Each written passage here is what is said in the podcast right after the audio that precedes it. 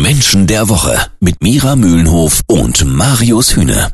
Seit 1998 hat er in der NBA gespielt. 2011 konnte er mit den Dallas Mavericks als erster Deutscher die NBA-Meisterschaft gewinnen. Mit über 31.000 Punkten gehört er zu den sechs besten Korbjägern der NBA-Geschichte und der große Magic Johnson nannte ihn mal einen der größten Basketballer aller Zeiten. Mehr Ritterschlag geht und wirklich nicht mehr.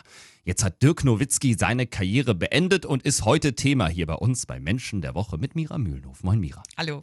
Mira, ich sag mal, talentierte Sportler, die gibt's viele, vor allem in den USA, auch Millionen gefühlt talentierte Basketballer, aber eben so eine Karriere wie Dirk Nowitzki legen die meisten trotzdem nicht hin. Was gehört neben Disziplin mhm. und einer Menge Talent, wie mhm. Dirk es natürlich hat, ähm, noch dazu, um mhm. so eine mhm. Karriere hinlegen zu können? Mhm ein Ego, das sich nicht in den Mittelpunkt stellt.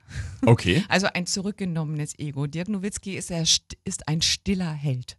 Das heißt, er nimmt seine Persönlichkeit komplett raus und er lässt sich fördern. Er hat sich immer fördern lassen. Das heißt, er hat sich untergeordnet und äh, man muss natürlich auch dann in dem Sport, in dem er unterwegs war, ähm, auch eine Tendenz dazu haben, wirklich auch ein Mannschaftssportler zu sein.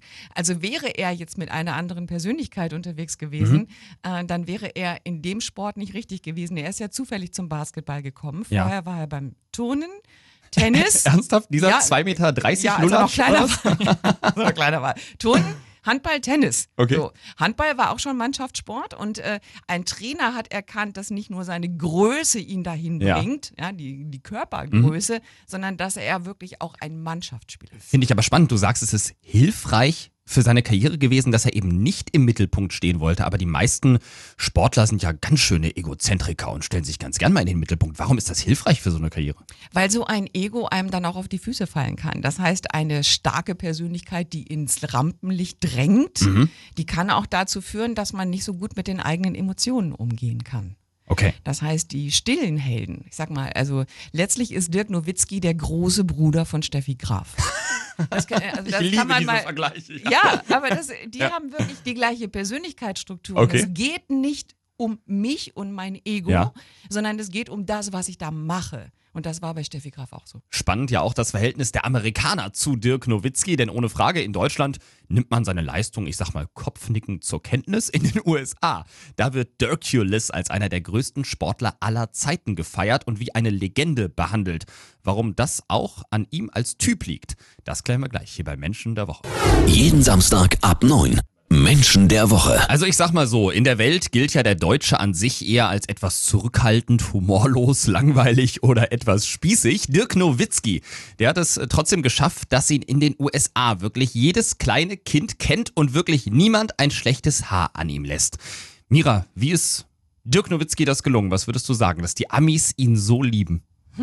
naja gut, also erstmal hat er ja gar nichts gemacht, weil er ist ja erstmal so, wie er ist, ne? also mit, mit, mit seiner Persönlichkeit. Ich denke, dass die Amerikaner ähm, manchmal ein bisschen genervt von sich selber sind mit ihrem super Glamour und wir sind ah, alle okay. so toll. Und dann kommt jemand, der hat das gar nicht nötig.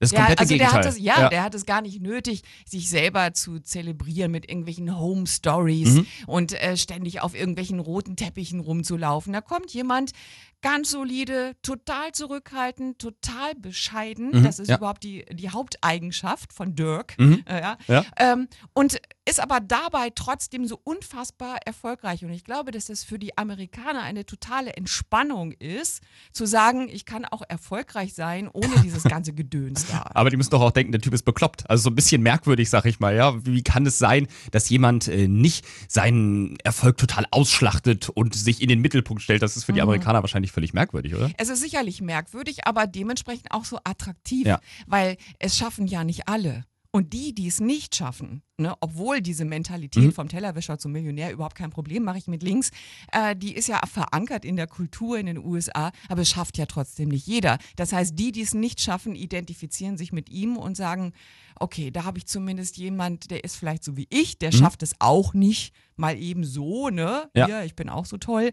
Ähm, und deswegen streben sie ihm auch nach und darum sind Kinder auch so fasziniert, weil der ist einfach ja, der ist der stille Held. Wenn er ein Comic wäre, dann wäre er aber auch so eine Art Superman. Was kann man sich so als junger Mensch von Dirk Nowitzki abgucken? Ich meine, es gibt ganz viele Jungs da draußen, die träumen, irgendwann mal so eine Karriere zu machen als Fußballprofi oder eben als Basketballprofi oder so, haben aber vielleicht Vorbilder wie Cristiano Ronaldo oder so. Aber was kann man sich besonders von so einem Dirk Nowitzki abgucken?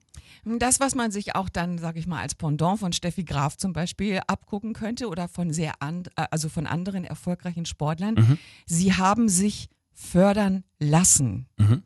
Das heißt, sie haben auch eine Art Hierarchie anerkannt, also wirklich Trainer anerkannt, die mit ihnen gearbeitet haben und die ihnen wirklich gesagt haben, was sie tun sollen. Wenn man ein starkes Ego hat dann ist das schwierig, weil dann lässt man sich nicht gern sagen, was man, äh, ja, also was mhm. man zu tun und zu lassen hat. Und bei, bei Dirk und auch bei Steffi Graf zum Beispiel mh, hm, war der Trainer immer auch eine Art Vaterersatz. Das war jetzt auch gerade in der Abschiedsrede war das so. Das war ja wirklich sehr, sehr bewegend. Ja. Dirk hat geweint und der Trainer hat geweint. Alle, eigentlich haben alle geheult quasi. Und äh, der Trainer hat gesagt, sein Vater, also der Vater von Dirk, ist zu ihm gekommen und hat gesagt, behandle Dirk so, als seist du sein Vater. Aha, okay. Ja, und äh, also da, da hatte ich, also ne, ich glaube, alle anderen hatten da auch Gänsehaut. Und äh, das muss man zulassen und das muss man auch wirklich wollen. Das heißt, man muss anerkennen, dass andere ein bisschen mehr wissen als ich selbst. Dirk Nowitzki gehört zu den besten sechs Basketballern der Geschichte. Hat über 30.000 Punkte erzielt, wird in den USA in einem Atemzug mit Michael Jordan, Magic Johnson oder LeBron James genannt und ist nebenbei auch durch seine Persönlichkeit der beste Botschafter, den man sich wünschen kann in den USA. Vielen Dank an Mira Mühlenhof. Gerne.